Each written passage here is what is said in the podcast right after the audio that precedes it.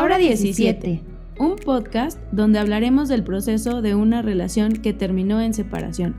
Yo soy Fernanda Pliego. Y yo, Linda Varela. Te llevaremos paso a paso con cada emoción que estás viviendo durante este proceso. Te ayudaremos a recuperarte emocionalmente. Aquí podrás reencontrarte. Hallarás paz mental y volverás a amarte. Entenderás el camino que tomó tu relación y el por qué es tan importante el amor propio. Disfruta, escúchanos y bienvenidas. Bienvenidos a un capítulo más de Aura 17. En el capítulo de hoy hablaremos de los cambios hormonales que tiene una mujer durante y después del embarazo, cómo nos afectan emocionalmente y cuáles son las maneras de poder llevarlos con nosotras de manera sana y entender qué pasa en nuestro cuerpo. Para el capítulo de hoy nos acompaña el doctor Jaime Antonio Hidalgo Carrera. El doctor cuenta con especialidad en ginecología, maestría en las ciencias médicas de la NAWAC y rotación de infertilidad en Barcelona.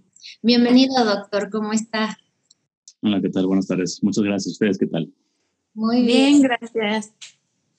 Pues mira, así como comentamos ahorita, nos encantaría que nos explicaras un poco más acerca de estos cambios hormonales que pasa por la mujer, qué son, por qué nos pasa esto, por qué la hormona se nos vuelve toda loca, de repente estamos felices, tristes, emocionadas.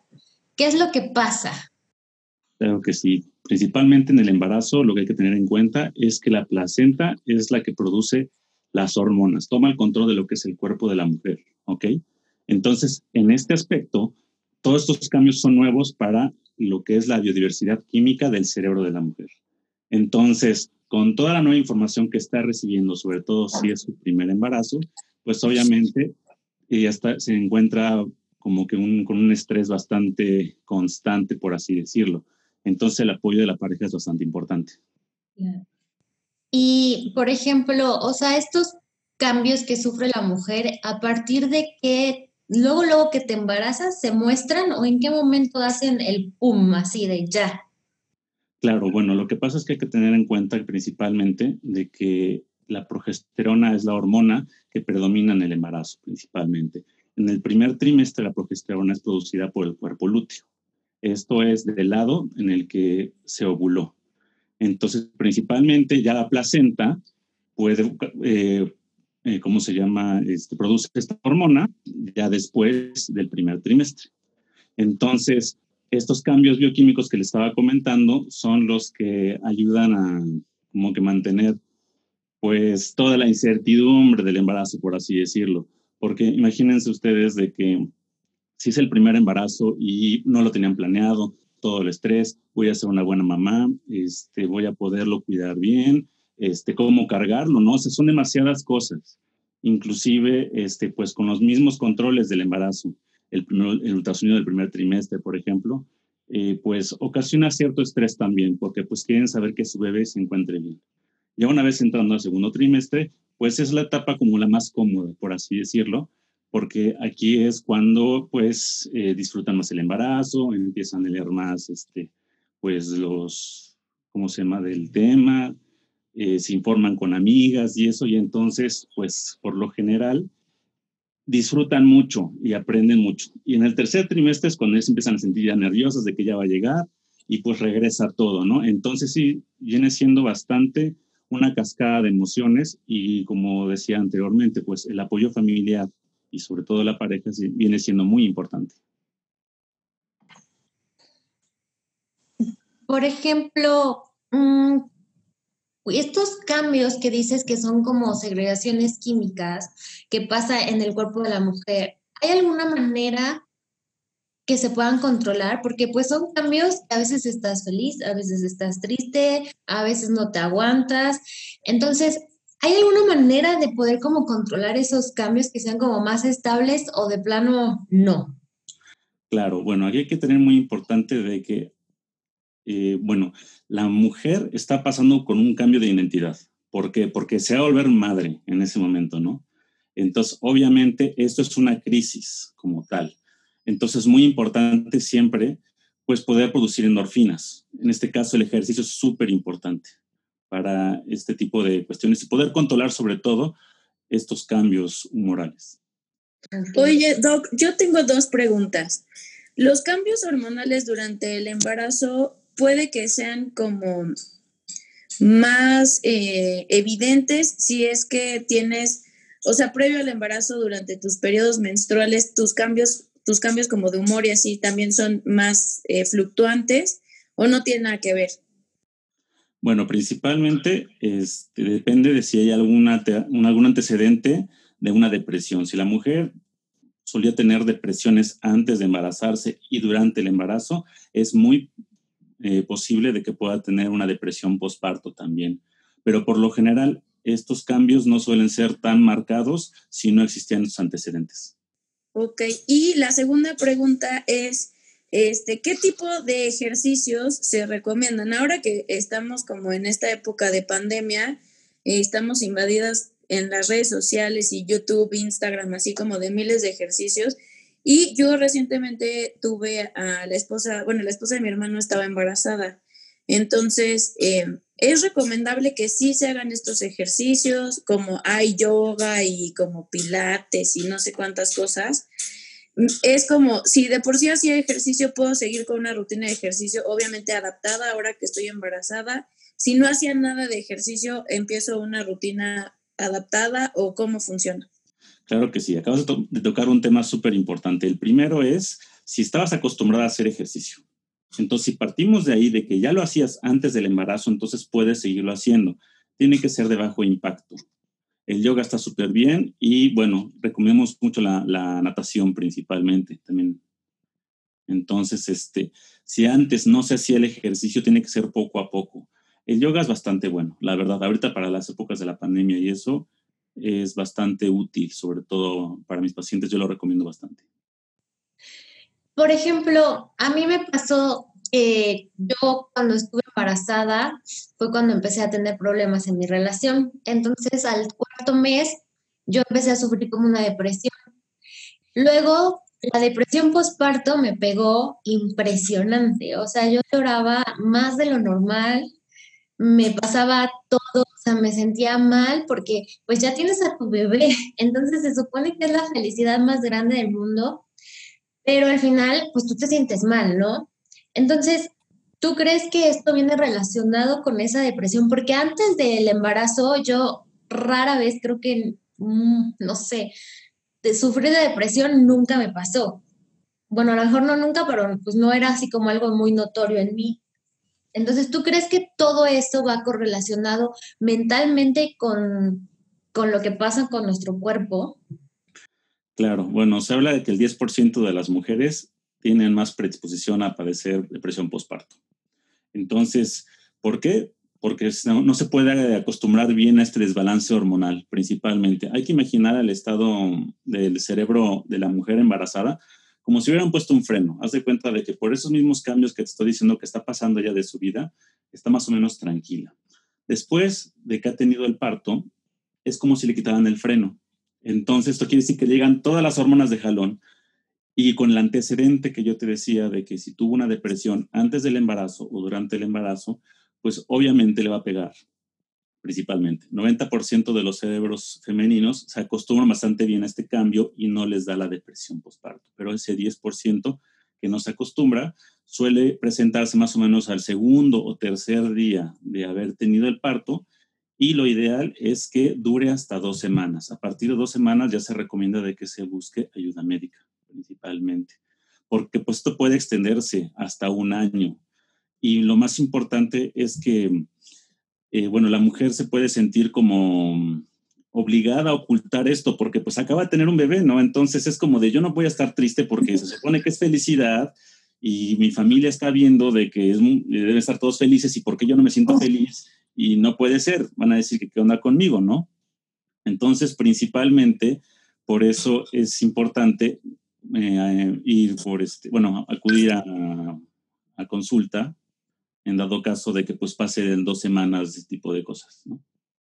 Oye, una pregunta, si tenemos, o sea, si está la padeces de depresión durante el embarazo y después se convierte en depresión postparto, si es necesario, yo que me dedico a la parte como de la salud mental, es necesario que se trabaje ginecólogo, psiquiatra, psicólogo o tú no entras como en esta ecuación.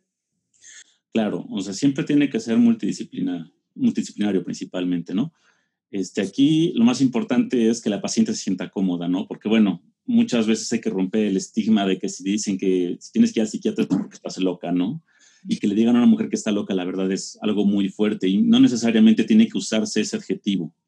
Entonces, aquí, siempre y cuando pues la mujer acepte de que tiene una depresión, ya sea durante el embarazo o después del embarazo, una depresión postparto, sí, lo ideal es que el manejo sea multidisciplinario. Si, están, si estás en, en, en, un, ya en un tratamiento como multidisciplinario, porque supongo, o sea, yo no soy mamá, pero son como dudas que me surgen. Eh, eh, si la depresión es como muy profunda y llegaran a necesitar algún medicamento, ¿cómo se contrapone con la parte de darle pecho al bebé y todas estas cosas? ¿O no se recomienda nada de medicamento?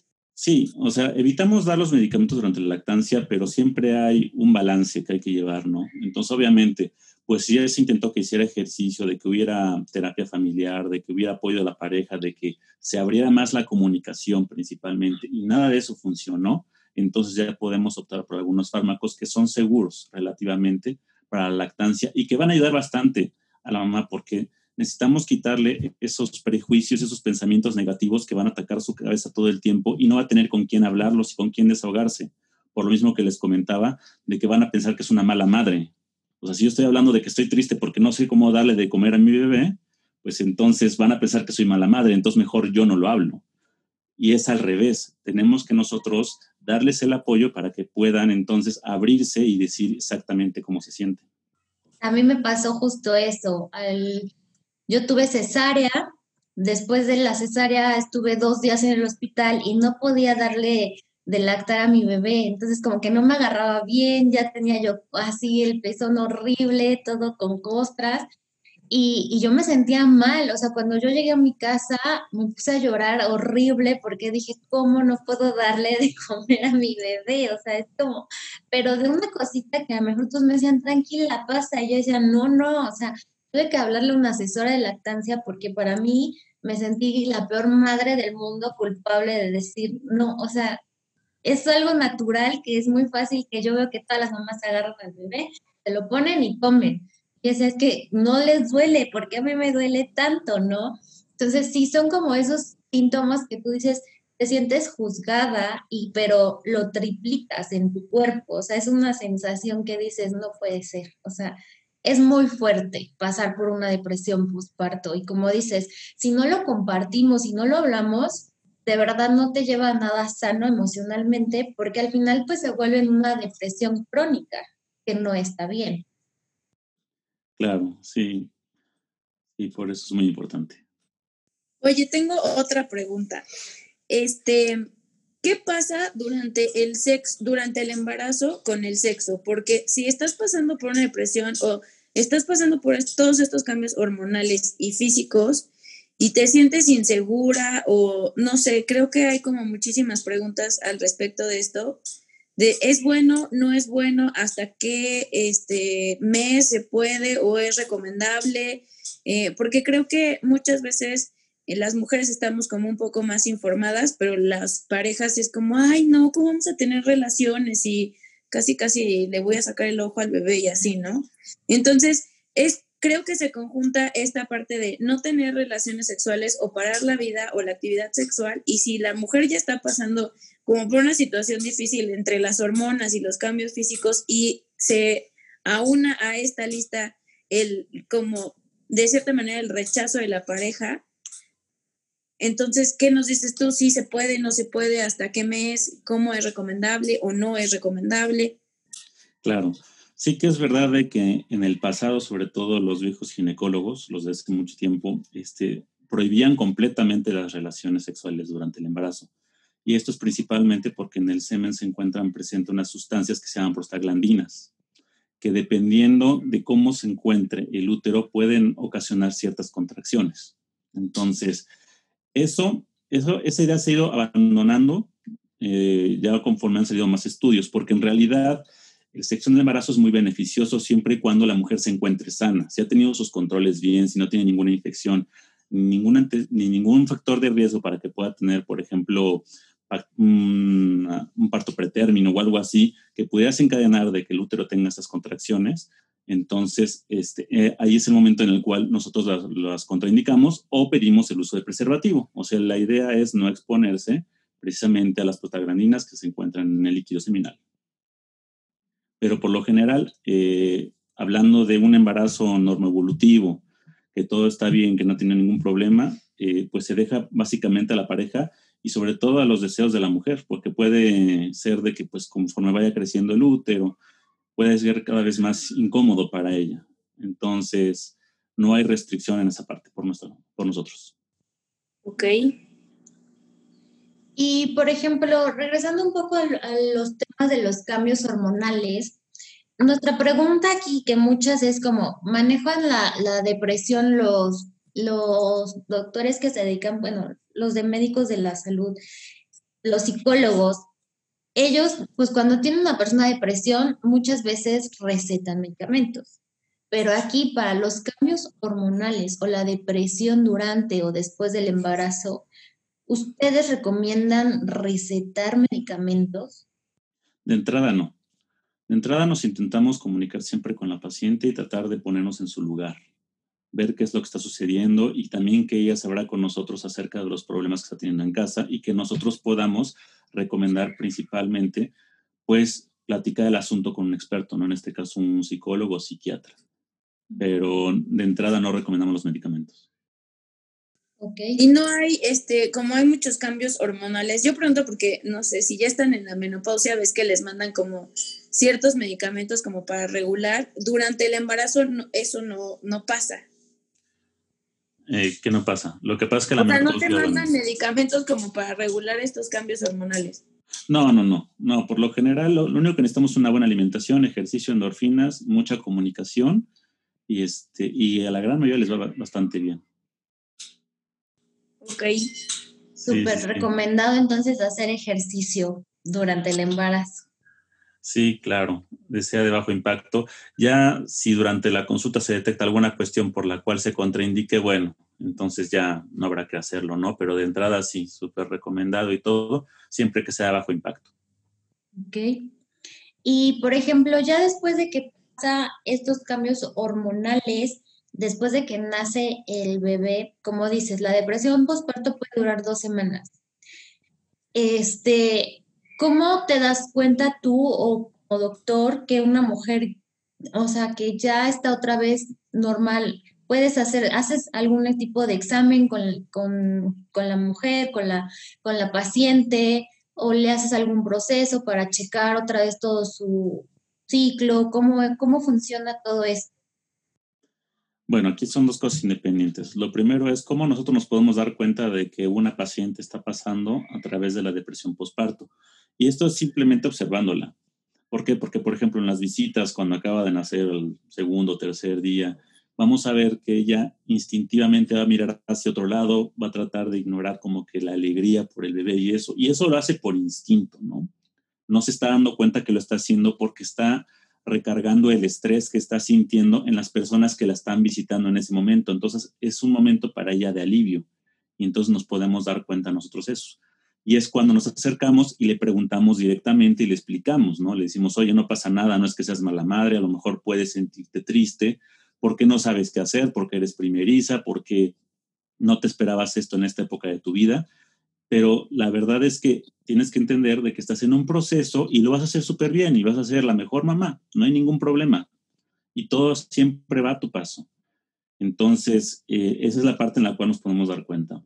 Luego, para el otro, el seguimiento del puerperio, pues eh, son las, lo que, los famosos cuarentena, los 40 días, ¿no? Principalmente. Más o llevamos hasta seis semanas posparto, en el cual, pues, todos los órganos del cuerpo de la mujer pues vuelve a su estado anterior. Entonces, durante este puerperio es cuando se puede presentar la depresión postparto, principalmente más, este, más marcada, pero les digo, puede atenuarse, inclusive estar oculta hasta el año de que nació. Entonces, sí es importante pues mantener estos temas y sobre todo si va a la consulta con la pareja, pues nosotros también le preguntamos a la pareja de cómo lo ves, cómo se están acostumbrando al bebé, qué tal van las trasnochadas y todo eso, ¿no? Porque pues viene siendo un cambio para los dos y lo importante es que se apoyen, que hagan un equipo, una pareja. Oye, y en tu experiencia con las pacientes que has tenido, ¿cómo, cómo, no sé si nos quieras relatar de alguna que te haya, o sea, que hayas visto que a lo mejor sufrió una depresión postparto muy marcada ¿Y cuánto tiempo tardó? O sea, ¿cuál fue como su paso? ¿Cuánto tiempo tardó en recuperarse y regresar y otra vez decir, ya, estoy súper bien? Claro, bueno, fíjate de que la gran mayoría ya para acabando el puerperio ya se recuperan. ¿eh? Un factor muy importante es que muchas no tienen ganas de hacer ejercicio. O sea, hemos hablado mucho de ejercicio acá, pero no tienen ganas. Entonces, la idea es también en la consulta, pues, explorar con ellas qué es lo que les llama la atención, qué es lo que sí pueden hacer, qué es lo que no pueden hacer y que lo intenten. Y al mismo tiempo vamos viendo igual la dinámica que tienen con su bebé para que también ellas tengan un tiempo para ellas mismas, porque se descuidan y también eso, el verse desarregladas y no poderse dar el tiempo que se dedicaban antes de poder tener a su bebé, pues les hace mucha falta y es un duelo. Y ese duelo tiene que atacarse y tiene que atacarse de una manera diferente a como lo estaba haciendo antes de que naciera el bebé. Entonces, por lo general, bueno, no he tenido ninguna que haya pasado más del puerperio hasta ahorita, pero así es como lo atacamos. Este, tengo dos preguntas más. ¿Puede ser que sea tu segundo embarazo y en el primero no hayas tenido depresión postparto, pero en el segundo sí? Sí, claro. Sí, claro, porque lo que tú estás viviendo en el segundo puede haber cambiado sustancialmente de lo del primero. Entonces, la realidad es que pues el, cerebro vive de emociones y son sentimientos y pues sigue siendo una persona, ¿no? No importa que sea tu primero, segundo y cuarto embarazo, o sea, sigue siendo una persona con sentimientos, emociones y dudas y todo, ¿no? Entonces, súmale el estrés de que tenga nuevos problemas, pues sí puede, puede presentarse una depresión en los embarazos subsecuentes. Aquí algo que ayuda bastante es este, la lactancia. Este, si, si la mujer da siempre de lactar a su bebé, eh, va a ser menos propensa a padecer este, la depresión postparto o que esta dure mucho menos. Ok, y la otra pregunta que tengo es, ya que nace el bebé después de esto que es la cuarentena, ¿cuáles son los métodos anticonceptivos que puedes utilizar o cómo te puedes cuidar? Porque, bueno, pues no creo, bueno, no sé, pero yo creo que ninguna quisiera embarazarse durante la cuarentena y tampoco tan poco tiempo después de haber tenido al bebé, ¿no? Claro, estas son cuestiones que se platican eh, durante el puerperio, bueno, y también en la última consulta antes de que nazca el bebé principalmente, pues por las creencias religiosas de la paciente, cuáles son sus planes también, y si existen diversos este, métodos que pueden utilizarse de manera inmediata, principalmente, que se tienen que valorar en, cada caso, pero hay otros que están contraindicados. En este caso, ¿cómo se llama? De los que más eh, se pueden recomendar para colocar inmediatamente es el implante subdérmico. Aunque, como les digo, se tiene que evaluar eh, cada caso en particular. no es que se, recomiende de manera general, sino los antecedentes de, la paciente y qué enfermedades ha tenido o si es sana y todo, ¿no? Es después de la cuarentena, ¿verdad? No, se puede colocar inmediatamente. Ah, ok. O sea, es como el DIU, que cuando casi luego, luego que nace el bebé, luego, luego se lo ponen a, las mujeres en el seguro casi siempre, ¿no? Y, sí, exactamente. Bueno, e, eso es parte más bien de, los programas sociales que existen. Eh, de manera privada nosotros lo hacemos un poquito más concientizado e individualizado, como les comentaba, porque ahí pues está generalizado, ¿no? A todas DIU. Y no muchas lo requieren y eh, bueno, cuando el DIU no es medicado y se coloca en el posparto inmediato, muchas veces no queda bien acomodado porque el útero está regresando a su tamaño normal. Entonces, puede ocasionar molestias y, problemas. Entonces, yo no lo recomiendo de entrada. Yo tengo una duda. Muchas, muchas mujeres dicen que durante la cuarentena, cuando estás lactando, no puedes quedar embarazada. Obviamente es un mito, porque tengo muchísimas amigas que han quedado embarazadas. O sea, pero de verdad, y yo digo, es que, o sea, no estás siendo consciente, pero es un mito, o bueno, no sé si es un mito, pero es una creencia, ¿es cierta? O, o sea, obviamente no es cierta porque casos en vivo los tengo, ¿no? Entonces, ¿qué pasa ahí? O sea, ¿por qué se creó como esta creencia falsa? No, lo que pasa es que sí tiene su parte de verdad. Con la lactancia se eleva una hormona que se llama prolactina. Mientras la tengas elevada, es cierto de que, de que los ciclos no se van a regularizar. Pero aquí la cuestión es que depende mucho de la frecuencia con la cual tú lactas a tu bebé. Entonces, los niveles de prolactina van a fluctuar hacia arriba y hacia abajo dependiendo del número de veces y del tiempo que estés lactando a tu bebé. Entonces, si tú le empiezas a bajar, disminuyen las concentraciones de prolactina y es suficiente para que tu ciclo empiece otra vez. Entonces, no es necesario de que tengas tu primera menstruación para que puedas ovular porque bajó, bajaron los niveles de prolactina y es así como quedas embarazada. Entonces es un mito a medias, porque la verdad es que yo no te puedo decir cuántas veces al día tienes que hacerlo para que sea un método anticonceptivo efectivo. La verdad es que nosotros no lo recomendamos, pero esa es la razón por la cual se originó este mito que te digo, tiene algo de verdad y depende mucho también del cuerpo de cada mujer.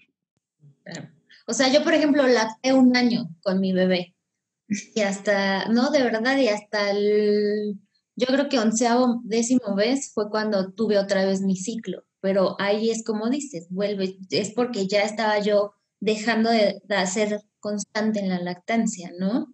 Exactamente, seguramente diste lactancia exclusiva y entonces la frecuencia que tenías diaria era muy constante, tan constante de que tus ciclos no se, no, no se reiniciaron hasta el décimo, onceavo mes. Wow. Entonces, o sea, sí es un mito a medias, digamos, ¿no? Pues lo que pasa es que no, no se puede considerar método anticonceptivo, la verdad. Por Mejor eso no, lo te puedes embarazar. Exactamente. Esa es la razón por la cual a las mujeres pues, no les puede llegar la menstruación mientras estén lactando. Pero cuánto puede durar, pues como les digo, es bastante difícil saberlo porque las fluctuaciones hormonales de la prolactina pues varían dependiendo de, la constancia de la lactancia. Ok, yo tengo una última pregunta. Este, ¿crees? Esto ya es como más personal, creo que no tiene, o sea, igual y como médico me puedas dar tu opinión, pero ¿tú piensas que por la situación que estamos viviendo actualmente de estar encerrados en casa y así, que si estuviste durante todo tu embarazo, la mayor parte de tu embarazo en casa por la pandemia y ahorita ya tuviste el bebé y estás en casa, eh, todas estas como o sea, estos cambios hormonales que son como normales de, la etapa estén como potencializados por este tema? Sí, yo te, diría, si tienes mucho estrés estando encerrada, sí. Si, si la paciente tuvo mal eh, un antecedente de que no se pudo acostumbrar a estar encerrada desde antes, antes del embarazo hasta que naciera el bebé, pues se van a repetir esos patrones. Aquí la idea es que eh, los factores que puedan estresar a la mujer y a su bebé se vean disminuidos para que esto no suceda. Ok, porque este, pienso como, o sea, todo lo que pasa hormonalmente y a lo mejor sí te la pasaste padre en el embarazo en tu casa porque pues estás tranquila, no corres los horarios, la gente, el trabajo y así. Pero hay un, ahora creo que hay como un punto extra que viene a, con esto de la pandemia, cuándo puede, o sea, como, qué gente puede venir a mi casa, bajo qué condiciones, este, después de cuánto tiempo, cómo voy a, o sea, todas estas cosas que supongo que hay muchas mamás o futuras mamás que nos están escuchando ahorita que se pregunten este tipo de cosas, ¿no? Bueno, ya estuve eh, encerrada los últimos meses o una parte del embarazo, ya nació mi bebé, sí me estresa y qué tengo que hacer o cuáles son los cuidados que debo de tener ya que nació mi bebé, porque tú sabes que llega un bebé a una casa y todo el mundo brinca y corre y quieren estar pegados ahí 24/7. Pero ¿cuáles son las medidas necesarias y después de cuánto tiempo puede ir como la gente a conocer al bebé? Mientras estemos en pandemia, las medidas son las mismas. Por desgracia, pues hay que seguir manteniendo lo que es este, la sana distancia. Este, pues la verdad es que esto tiene que ser responsabilidad de cada quien porque si van a visitar al bebé, por ejemplo, los papás de ella, que también han hecho cuarentena, que no han salido y eso, y que no tienen factores de riesgo para sospechar que puedan estar contagiados, pueden ir sin ningún problema.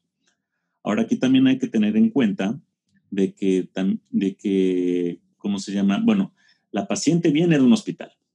Entonces, hay, hospital, hay hospitales COVID y hospitales no COVID. Entonces, si vienes de un hospital donde pues también están a lo mejor muy lejos en una carpa este, viendo si hay pacientes COVID, pues hay un riesgo, la verdad. Puede haber tenido el cubrebocas y todo, pero al final de cuentas ella estuvo expuesta porque estuvo en el lugar donde están atendiendo esos pacientes también, ¿no? Entonces, viene siendo por todos lados. La recomendación ahorita sí sería de que pues de que nació, si han salido, pues esperan dos semanas, que vigilen que no tengan síntomas y todo. Pasadas las dos semanas, este, puedan ya acudir a, visitar al bebé. O si no quieren esperar todo ese tiempo, encerrarse y hacer la cuarentena antes de que nazca, ¿no? Obviamente, ¿qué puede ser mejor? ¿La voy a ver? ¿No la voy a ver?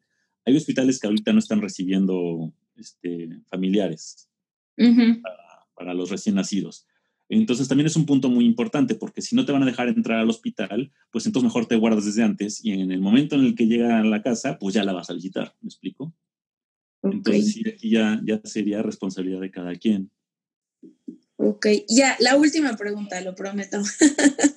este, en cuanto a esto que estábamos hablando de la lactancia, yo creo que ahora hay mucha, mucha, mucha información, demasiada información, diría yo, ¿no? Encuentras páginas de todo, de cómo le tienes que dar, cada cuánto tiempo y el agarre, y que si solo el pezón y que si desde la areola y que la liga de la lactancia o la leche o no sé cómo se llama. Entonces hay muchísima información.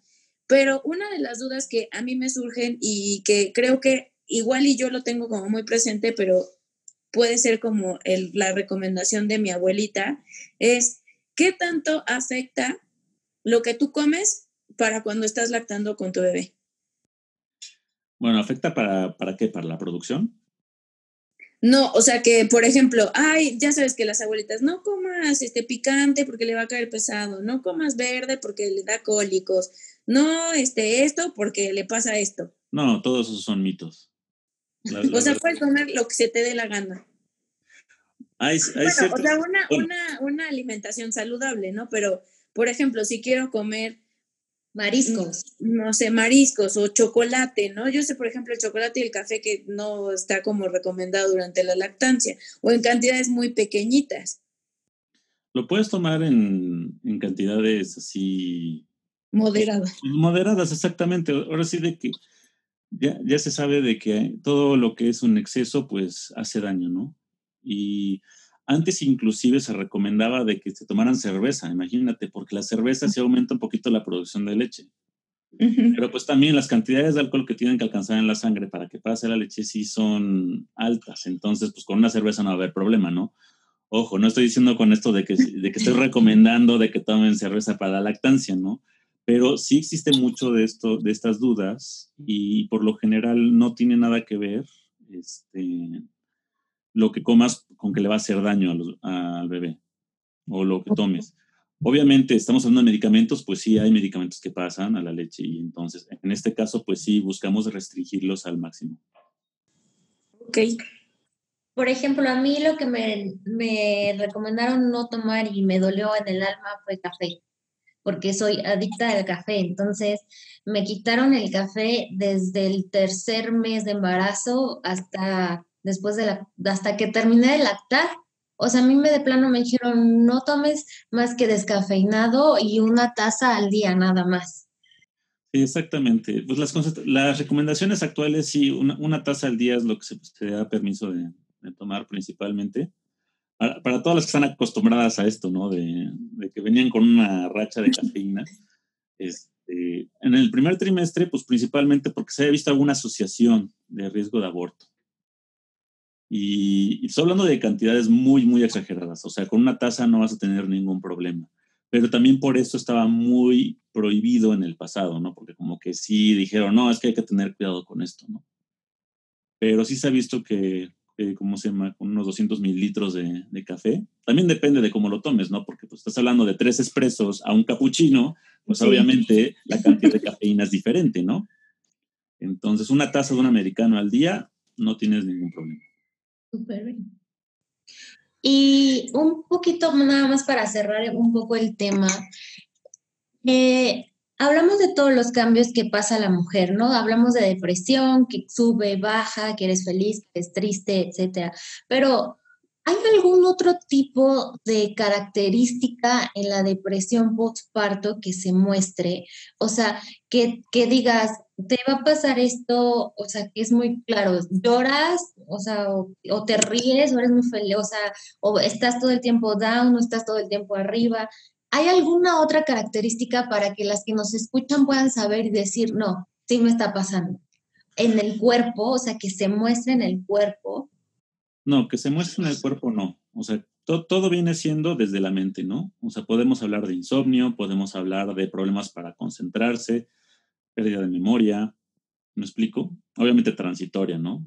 Pero esto es por el estrés que estamos platicando. Esto es ocasionado principalmente porque no saben qué van a hacer o ven los problemas que para los demás serían muy sencillos y ya los ven muy grandes.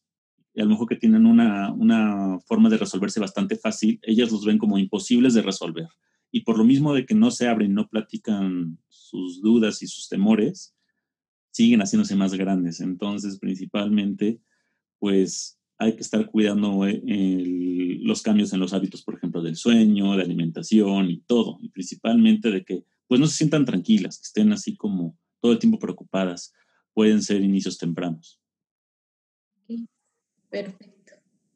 Pues muchas gracias, doctor. Te agradecemos muchísimo que estés aquí, que nos hayas compartido y esperamos que la gente que nos está escuchando, las mujeres, pues sepan que no es algo del otro mundo, no, no, no es que estéis loca y tampoco es que eres la única que le pasa. O como decían en mi familia, a mí se me hace que eso ya es un invento de las muchachas modernas, ¿no? Entonces, para que sepan que sí pasa, no tiene que durar más de, de, de la cuarentena o más o menos por ahí, ya después sí hay que tomar otras medidas. Y pues yo te agradezco muchísimo que hayas estado aquí, que nos hayas compartido y sacado de muchas dudas que teníamos. Sí, de verdad, muchas gracias. Y vamos a dejar aquí en, en, la descripción del podcast, del capítulo, tus datos para así a las chicas que nos escuchan siguen teniendo dudas o te quieren contactar directamente contigo. Nada más aclarar que el doctor se encuentra en la Ciudad de México y para quienes están allá o a lo mejor puede hacer otro tipo de consultas por vía Zoom como ahora ya es la modernidad, ¿no? Claro que sí. Muchas gracias a todos. ¿eh? Muchísimas gracias.